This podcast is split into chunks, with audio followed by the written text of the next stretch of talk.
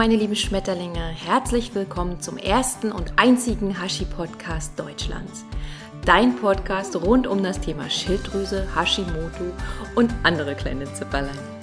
Mein Name ist Vegu und ich lade dich ein, an meiner Heldenreise teilzunehmen durch Krankheit zum Leben. Ich erzähle hier über meine Geschichte, über meine Erfahrungen und freue mich, dass du wieder dabei bist. Let's rock the Hashi Podcast.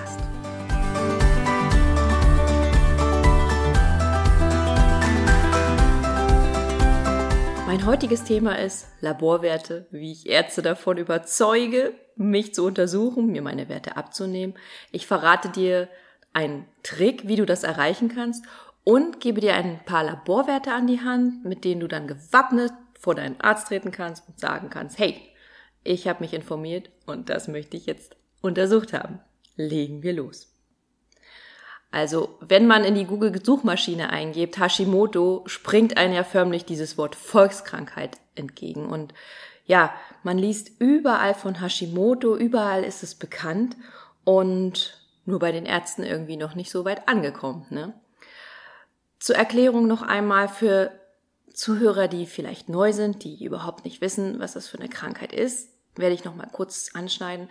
Ja, die Hashimoto ist eine Erkrankung des Immunsystems, eine Autoimmunerkrankung. Das heißt, ja, der Körper erkennt das Schilddrüsengewebe als Feind an und bildet so Antikörper, um dieses Schilddrüsengewebe zu zerstören. Und dadurch kommt es halt zu einer chronischen Entzündung der Schilddrüse, was mit sehr, sehr fiesen, belastenden Symptomen einhergeht. Es ist so, dass äh, die Hälfte der deutschen Bevölkerung überhaupt nicht weiß, dass sie ein Schilddrüsenproblem hat. Und ja, es sind 75 Prozent, die eigentlich auch gar keine Ahnung haben, dass sie Hashimoto haben könnten. Und 10 Prozent der Bevölkerung haben, sagt man, die Dunkelziffer gerechnet Hashimoto. Bewiesen sind bisher so zwei Prozent, aber man munkelt wirklich, dass es zehn Prozent der deutschen Bevölkerung betrifft. Und ja, Frauen sind auch zehnmal mehr betroffen als Männer. Ah, da schau her, welch ein Wunder. Denn das hat auch viel mit dem monatlichen Zyklus äh, zu tun, denn dort durchlebt ja der Körper auch immer eine Hormonumstellung. Und Geschlechtshormone und Schilddrüsenhormone sind ja im engen Zusammenhang. Die spielen zusammen eine sehr, sehr große Rolle und ergänzen sich. Und ich denke auch, ja, es gibt verschiedene Auslöser. Das hat auch viel mit der Pille zu tun, denn da führt man ja auch wieder künstliche Hormone zu. Der Pille, die Pille könnte ein Auslöser sein. Meine Theorie. Dazu werde ich aber auch nochmal eine extra Folge drehen, denn Pille ah, liegt mir auch sehr, sehr am Herzen, darüber zu sprechen. Und ja, das ist so ein Fakt, der die Frauen so mehr begünstigt, leider. Man liest im Internet auch oft, dass früher oder immer noch Jod oder ein erhöhter Jodkonsum der Auslöser dieser Autoimmunreaktion ist. Und es wird aber sehr, sehr kontrovers diskutiert. Und ich bin auch kein Freund davon, Jod gänzlich zu verbannen. Gerade bei Hashimoto gibt es sehr, sehr viel Empfehlungen dafür, dass man eben überhaupt gar keinen Jod konsumieren sollte. Und das finde ich für mich jetzt ein fataler Fehler, denn Jod ist ein super wichtiges Spurenelement und äh, wir verbrauchen davon täglich 100 Mikrogramm und es ist ein unverzichtbarer Bestandteil der Schilddrüsenhormone T3 und T4. Es ist beteiligt am Energiestoffwechsel, am Herzrhythmus, am, ja, zu, für den Blutdruck, ja, und für die Gehirnentwicklung. Ich bin halt der Meinung, man sollte Jod nicht strikt vermeiden. Es gibt auch viele Fehlinfos, was Schwangere betrifft. Da heißt es ja oft, dass Jod die Entzündungsreaktion verstärken bei schwangeren Frauen. Aber Jod ist super wichtig für die Entwicklung des Säuglings. Und es gibt auch Empfehlungen, viele Empfehlungen, dass dann halt ab der zwölften Schwangerschaftswoche Jod durch Tabletten eben extern zugeführt werden soll. Also das nur zum Thema Jod, zum Auslöser. Ich bin da so ein bisschen anderer Meinung, denn wir benötigen Jod für die Umwandlung und das ist ein sehr, sehr wichtiges Spurenelement. Ja, wie kommt es denn eigentlich dazu, dass Ärzte jetzt so oft diese Fehldiagnosen erstellen und gar nicht ja, auf die Idee kommen, Hashimoto zu diagnostizieren oder Schilddrüsenprobleme. ich ja bin der Meinung, ich sage immer, Hashimoto, auch Schilddrüsendysfunktion, das ist eine Wundertüte. Da ist alles drin. Ne? Da ist so eine massenhafte Symptomvielfalt vorhanden. Und vor allem, es ist ein schleichender Prozess.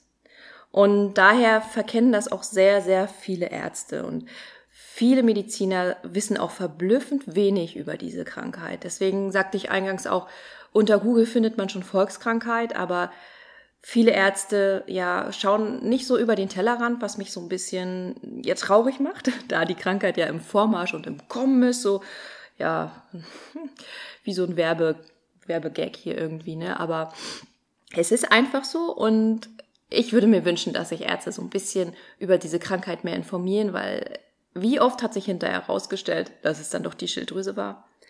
Und ja, die Symptome sind halt so vielfältig wie Depressionen und ja, die, das Gewicht steigt und Diabetes. Das sind ja auch alles diese Begleiterkrankungen und die werden halt herausgefunden, aber es wird verkannt, dass eben die Schilddrüse mit an diesen ganzen Prozessen beteiligt ist.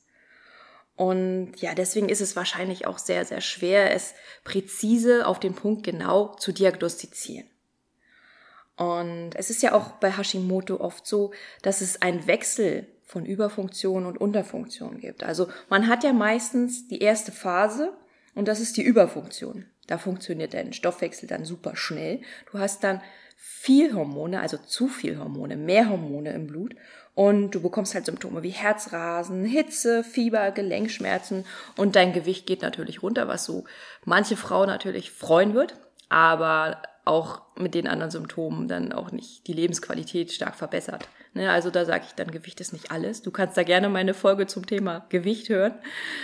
Und dann wirst du sehen, wie ich zu der Sache stehe. Denn nur wenn das Gewicht runtergeht, ist man nicht der glücklichste und gesundeste Mensch. Ne?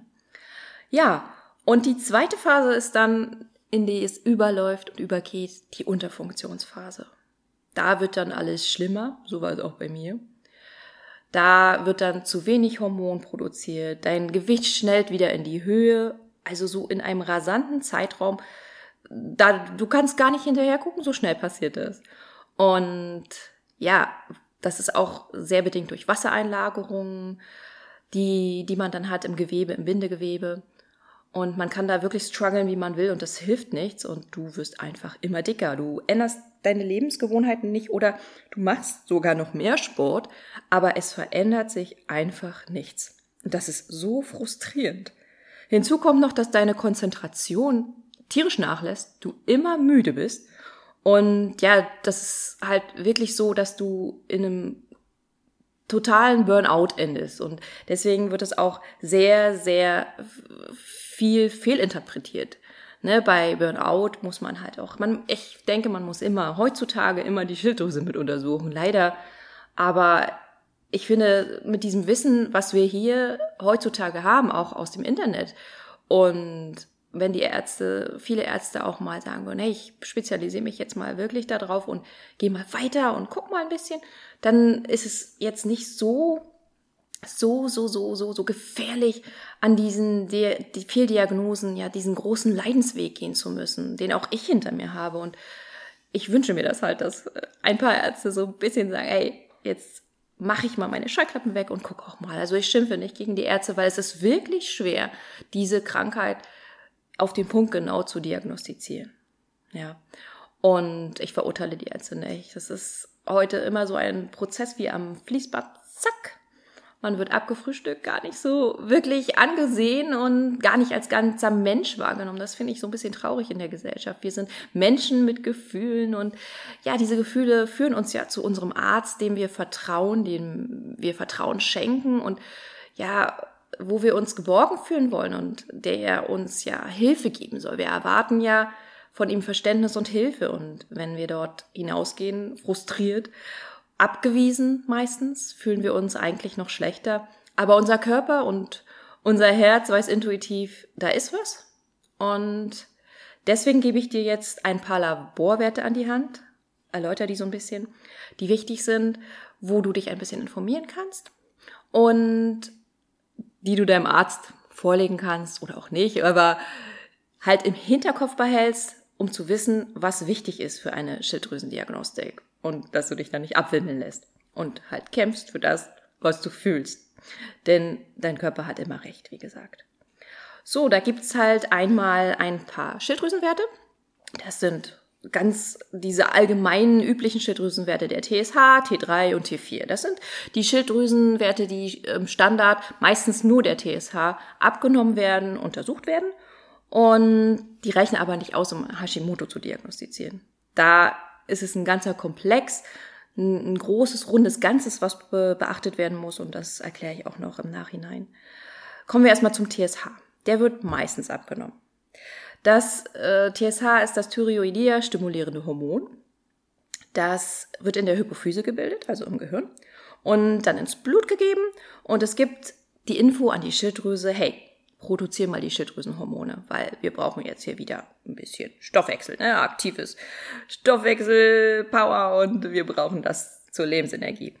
Und daraufhin produziert dann die Schilddrüse eben ihre Schilddrüsenhormone T3, T4 und nach getaner Arbeit gibt es die Rückinfo an den TSH. Alles super, du kannst wieder sinken. Ne? Wir haben unsere Arbeit erledigt.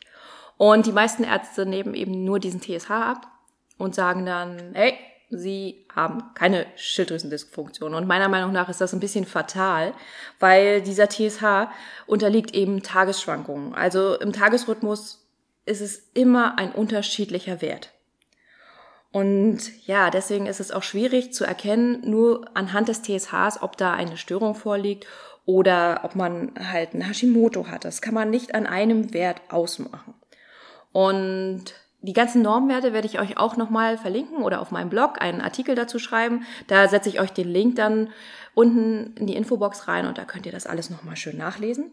Weil es gibt auch Normwerte, die sind ja veraltet und Jetzt im Moment gelten wieder andere. Es ist immer so, von Labor Labor ist es unterschiedlich. Also ich habe ein Labor gehabt früher immer, der hat den TSH immer noch bis vier, bis einer, bis zur Obergrenze vier angesetzt.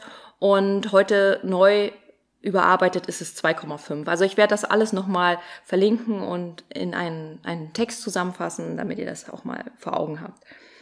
So, was haben wir denn eigentlich da gelernt? Der TSH, genau. Da gibt es halt zwei ja, Varianten. Einmal, wenn er zu hoch ist, heißt es, ja, er hat zu wenig Schilddrüsenhormone. Er sendet immer die, die, äh, ja, die Info an die Schilddrüse, arbeite bitte, arbeite, ich brauche Hormone, ich brauche Hormone. Also haben wir zu wenig Hormone im Blut und das heißt, wir rutschen in die Unterfunktion.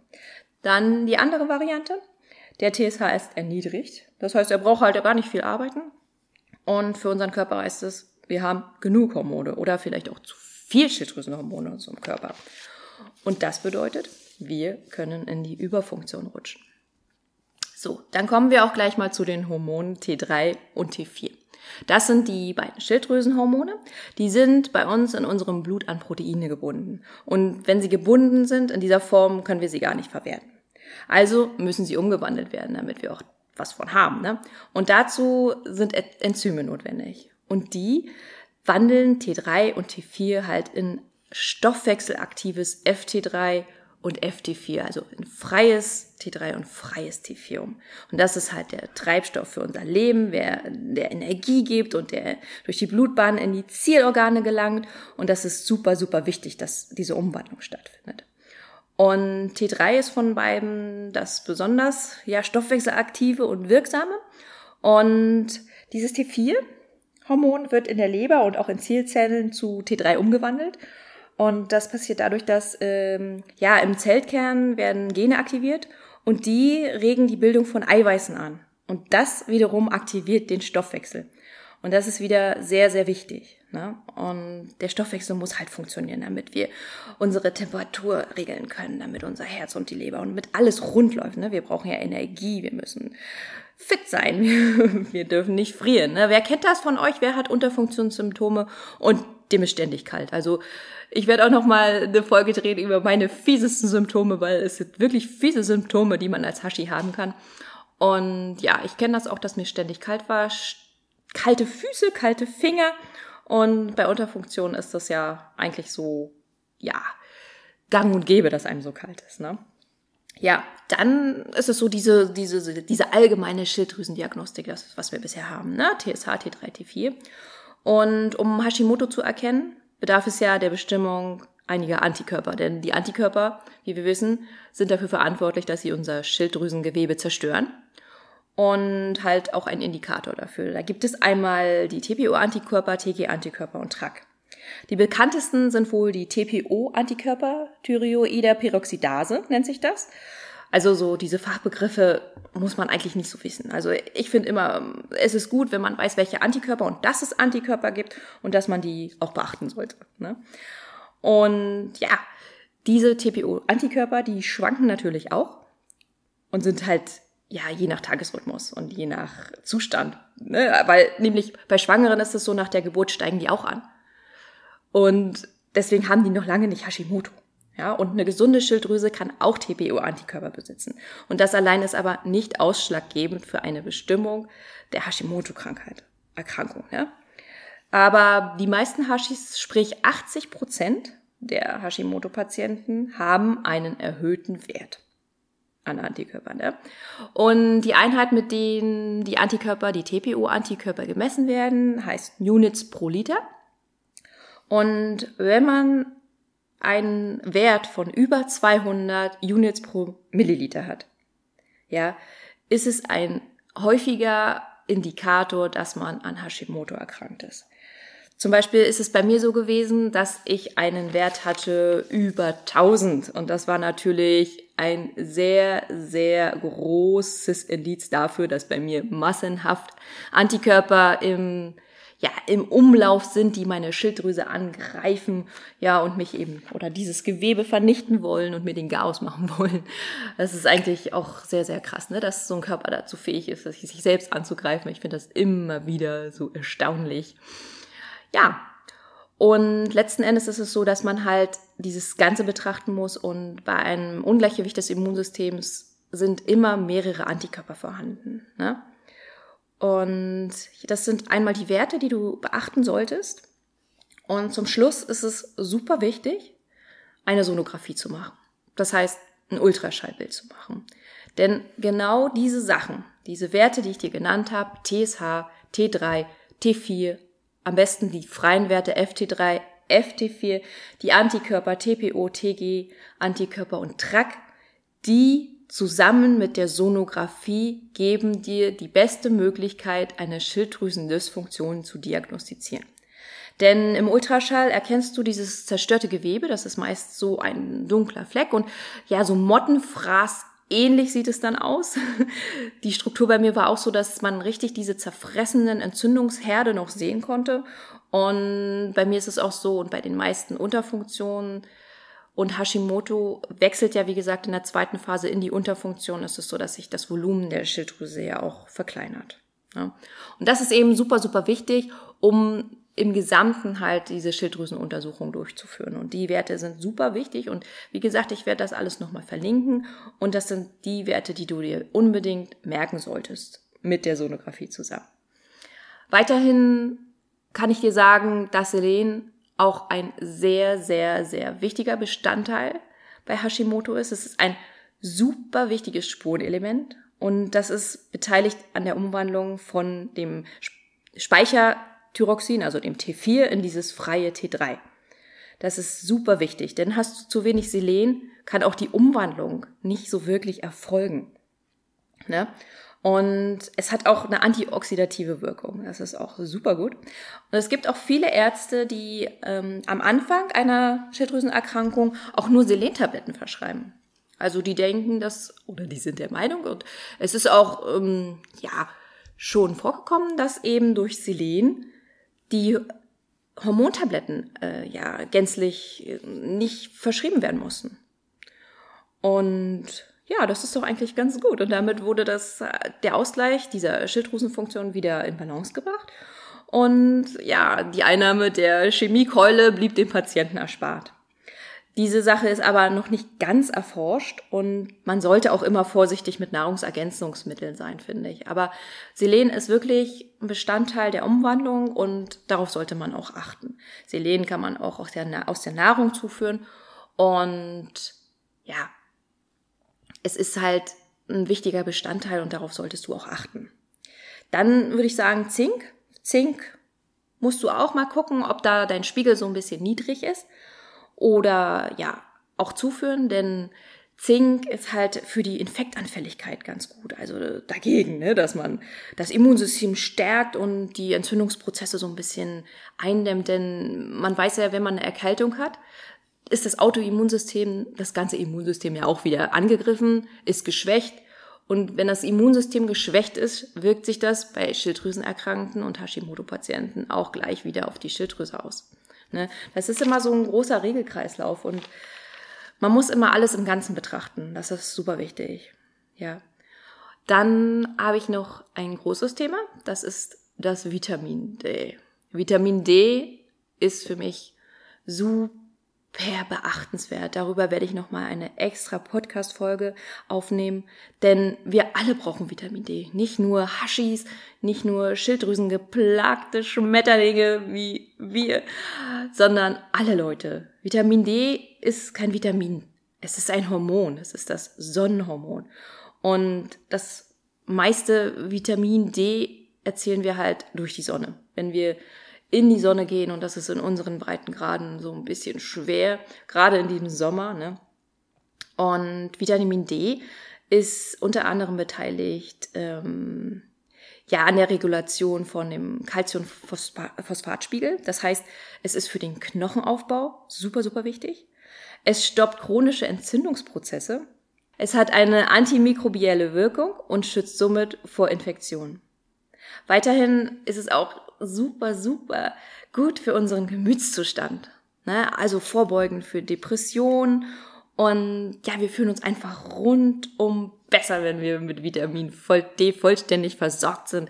Ja, und können das Leben einfach leichter genießen. Es ist wirklich so. Ne? Das merkt man ja auch, wenn man im Sommer rausgeht. Man fühlt sich einfach beschwingter und fröhlicher und ja, ist einfach leichter. Ne? Wir freuen uns ja alle auf den Sommer. Ich mag alle Jahreszeiten, aber der Sommer ist einfach so energiereich. Ne? Und es gibt auch Studien, dass durch ja, die Aufnahme von Vitamin D eben diese Antikörper gesenkt werden. Dass die wieder in einen Normbereich fallen und ja, dass man dadurch eben diese Auto, äh, die Entzündungsprozesse eben ein bisschen eindämmen kann. Ich habe zum Beispiel Tropfen, Vitamin D3 und ein Tropfen enthält 1000 Einheiten. Das wird ja immer in internationalen Einheiten gemessen. Und ich nehme am Tag so fünf, manchmal auch, wenn ich merke, ich werde irgendwie so ein bisschen am, äh, ja, am Kränkeln und bekomme so einen kleinen Schnupfen oder Infekt, dann nehme ich auch zehn Tropfen am Tag. Oder ich habe das auch wirklich schon mal, als ich erkältet bin, wirklich richtig hochdosiert auf dreimal zehn Tropfen am Tag. Und ich kann euch wirklich sagen, meine Erkältung hat nicht lange gedauert. Es war so ein Anfall von, oh, ich werde krank. Und dann ging es den nächsten zwei Tage auch wieder weg. Also, ja. Und die meisten Hashis haben wirklich sehr, sehr erniedrigte Vitamin D-Werte. Das hatte ich auch. Meiner lag sogar unter der Norm. Das, die Normwerte werde ich euch auch alle wieder aufschreiben. Und das ist so, dass chronische Entzündungen eben in unserem Körper dieses Vitamin D quasi so stibitzen und aufsaugen. Und deswegen ist es bei Hashis sehr, sehr wichtig, Vitamin D zuzuführen. Weil, wie gesagt, durch unsere Sonne hier, die wir hier haben, kriegen wir Leute nicht genug Vitamin D. Ne? Und das ist aber auch sehr, sehr wichtig. Ja, das ist so der grobe Einblick, der für mich sehr, sehr wichtig ist, um euch mitzuteilen, auf welche Werte ihr eben achten sollt. Und da gibt es verschiedene Anlaufstellen an Ärzten, die ihr konsultieren könnt. Und ich, ja, gebe euch mal so ein paar Tipps. Das ist zum einen der Allgemeinmediziner, euer Hausarzt quasi. Das sollte für euch immer eine Anlaufstelle sein. Wenn ihr nicht wisst, was ihr machen sollt, wenn ihr euch komisch fühlt, geht zu eurem Hausarzt des Vertrauens Vertrauens und lasst euch einfach nicht abwimmeln. Und wenn nicht, bittet ihn einfach um eine Überweisung und meldet euch dann bei einem Endokrinologen. Das ist der Facharzt für Hormonstörungen und für Stoffwechselerkrankungen und der weiß genau, was er tut. Also ich bin ja Patientin in einem Endokrinologikum hier in Hamburg. Das werde ich euch auch einmal verlinken. Das ist super. Da habe ich auch einen super Arzt. Und der hat auch Ultraschallgeräte und ja, nimmt auch bei mir immer die Sonographie vor. Also die haben so immer alles beisammen und die nehmen wirklich alle Werte ab. Die nehmen die Stresshormone ab, Cortisol, ja, die nehmen einfach alles ab, Phosphat, ne, für die Knochen, Calcium. Und Vitamin D, was habe ich noch alles? Ich habe FT3, FT4, auch ja, weibliche Hormone kann er bestimmen, ne? Wenn wenn man mit ihm wenn man mit denen halt zusammenarbeitet und spricht, ne, das ist die wissen darum Bescheid. Es sind zwar auch Ärzte dort in endokrinologischen Bereichen vorhanden, die einfach ja ihre alten Bücher da äh, lehren und predigen und sagen, ja, wir müssen hier nach der Norm eingestellt werden, nicht nach der Wohlfühldosis. Und so ist es. Die gibt's immer. Und das wird auch immer so sein. Aber Endokrinologen haben mehr Möglichkeiten und werden wirklich alle Werte, die zu beachten sind, auch abnehmen, alle Blutwerte. Und äh, ja, das ist für mich sehr, sehr wichtig, dass ich halt in so einem Endokrinologikum ja eben mein Glück gefunden habe, sage ich mal in Anführungsstrichen. Wenn ihr keinen Endokrinologen habt, wird euch der Hausarzt, Allgemeinmediziner dann erstmal an den Radiologen verweisen, um eben dieses Ultraschallbild der Schilddrüse vorzunehmen. Ne? Und dann wird der mit einer Beurteilung euch wieder zu, unser, zu eurem Allgemeinmediziner, Hausarzt schicken. Und es ist irgendwie so ein Hin und Her. Und der Radiologe ja, ist halt nicht dieser Facharzt und weiß nicht speziell um die Anstellung der Schilddrüse und der allgemeinen Mediziner häufig halt auch nicht. Und deswegen ist es eigentlich super sinnvoll, sich gleich an Endokrinologen zu wenden. Ein weiterer Tipp ist vielleicht ein Ernährungsberater. Also viele, die mit ihrem Gewicht zu tun haben. Und da Hashimoto ja eine Autoimmunerkrankung ist, ist es wichtig, nicht einen Plan zu machen, um abzunehmen, weil dafür sind sie eigentlich nicht da, sondern den Kern, die, der, die Ursache eures Problems herauszufinden, um nämlich einen Platz zu machen, um euer Immunsystem zu stärken. Das ist auch sehr, sehr wichtig. Und häufig kann man auch eben die Heilpraktiker empfehlen. Finde ich super, super wichtig. Ich denke, Schulmedizin sollte mit Alternativmedizin sehr kooperieren, weil wir können voneinander super viel lernen. Ich möchte nicht die Schulmedizin verteufeln. Ich bin jemand, der für die Alternativmedizin steht, der die auch ja selber die Ausbildung zur Heilpraktikerin für, für Psychotherapie jetzt vollzieht. Und ich bin der Schulmedizin nicht abgeneigt, aber wir können uns super ergänzen und das ist, das ist halt das Wichtige. Wir können nur gewinnen, wenn wir alle zusammenhalten und nicht gegeneinander arbeiten und das ist halt sehr, sehr, das möchte ich nochmal sehr, sehr betonen. Und daher sage ich auch, man kann nicht alle Weißkittel als Verbrecher beschimpfen und sagen, ja, der hört mir nicht zu oder der, der, ja, der nimmt mir meine Blutwerte nicht ab. Und ja, es ist halt so, wie gesagt, dass eben ich mir gerne wünsche, dass Ärzte sich, viele Ärzte sich weiterbilden. Es werden auch welche darunter sein, die das tun. Aber die wissen vielleicht gar nicht, sie können sich nicht reinversetzen, wie manche sich, Leute sich fühlen, aber diese Volkskrankheit ist wirklich schon zur Volkskrankheit geworden. Und hinterher ist man immer schlauer und man sollte, wenn man beim Arzt sitzt, sich nicht abwimmeln lassen und ja auch sich nicht so vor den Kopf stoßen lassen. Und es ist ja meistens so, dass der Arzt dann auftritt wie, ich bin hier der Arzt, Sie haben mir nichts zu sagen, ich weiß Bescheid, ich weiß, was ich mache und man geht dann völlig frustriert daraus. Aber wie gesagt, ich habe euch jetzt so ein paar Werte an die Hand gegeben und damit könnt ihr schon einiges an Wissen vorweisen und euch nicht abwimmeln lassen. Und ja, es ist eben so, dass das stupide Auswendiglernen der Grundlagen äh, an den Unis natürlich nicht die Naturgesetze beinhaltet. Ne? Das ist, ja, die natürlichen Gesetze müssen beachtet werden. Deswegen sage ich auch, es ist ein wichtiges Zusammenspiel zwischen Alternativmedizin und Schulmedizin. Und das Wichtige und die Message in dieser Folge ist, lernt eigenständig zu denken. Eignet euch das notwendige Wissen über eure Krankheit an, über die Werte, gebt euch Mühe, gebt euch wirklich Mühe. Und es ist Arbeit zu recherchieren und sich hinzusetzen.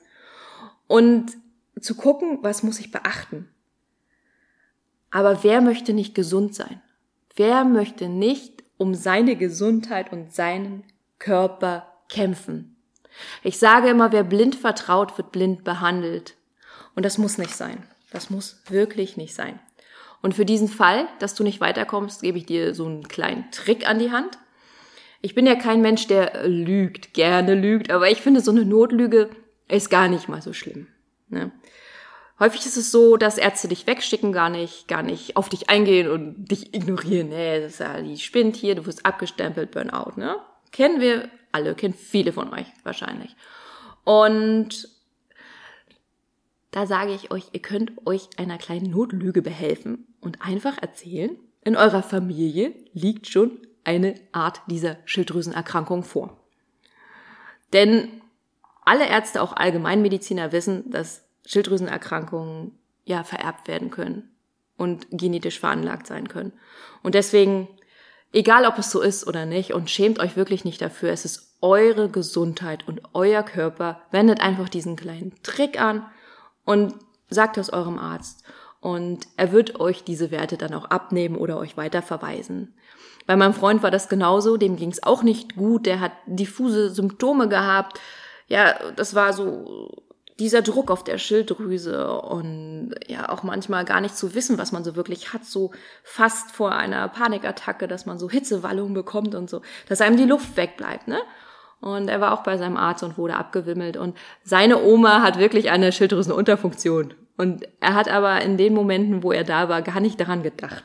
Und wurde immer wieder weggeschickt und immer wieder vertröstet. Und irgendwann war er auch richtig schon äh, verzweifelt und wusste nicht, wie er seinen Arzt überzeugen wollte. Und man hegt ja dann auch ein bisschen Groll gegen gegen seinen Arzt, äh, wenn er einen gar nicht so als Person wahrnimmt. Und ja, dann hat er das halt erzählt und wurde daraufhin wirklich untersucht und der TSH wurde erst abgenommen, der war dann eigentlich gar nicht so erhöht, wieder nur der TSH, bis dann auf die Reaktion des Arztes, dass mein Freund eben sagte, seine Oma sei auch erkrankt, die freien Werte, freien Schilddrüsenhormonwerte FT3, FT4 abgenommen wurde und siehe da, genau, es war eine Schilddrüsenunterfunktion. Ne? Er ist jetzt beim äh, Endokrinologen und ja, so einfach kann es gehen. Ne? Also wir können uns den Leidensweg ein bisschen verkürzen und das ist auch das, was ich euch hier mit an die Hand geben will, durch meine kleine Werte, Zusammenstellung, die ich euch hier mitgebe und diesen kleinen Trick, dass ihr nicht diese zwei Jahre, die ich durch die Hölle gegangen bin, auch erleben müsst, sondern euch wirklich hinsetzt und recherchiert und euch die Mühe macht, für eure Gesundheit einzustehen. Es ist heutzutage traurig, dass wir das machen müssen. Was heißt machen müssen? Also ich glaube, wenn wir alle die Naturgesetze verstehen und die biologischen und chemischen Zusammenhänge, wir brauchen das nicht wie Chemiker hier, ne, alles auseinander pflücken und genau im Detail verstehen. Aber wenn wir wissen, womit wir es zu tun haben, wenn wir unseren Körper kennen, unsere Krankheit kennen, kann uns eigentlich kein anderer abwimmeln und sagen, hey, Sie bilden sich das nur ein, Sie sind hier psychisch krank und wir bilden uns diese Symptome nicht ein. Wir sind nicht verrückt. Unser Körper weiß intuitiv, was wir haben. Und wir müssen uns darauf einlassen, ihm zu vertrauen. Übernehmt wieder eure Eigenverantwortung. Informiert euch und ich lege euch ans Herz, recherchiert wirklich und glaubt an euch und an eure Intuition und an euren Körper. Er wird euch den richtigen Weg zeigen. Wenn ihr Fragen habt, könnt ihr mir das gerne schreiben. Wie gesagt, ich werde alles verlinken und ich hoffe, ich habe dir mit dieser kleinen informativen und fachlichen Folge ein wenig weiterhelfen können. Freue mich, wenn du beim nächsten Mal wieder dabei bist und wünsche dir alles, alles Liebe von Herzen. Namaste, deine Vero.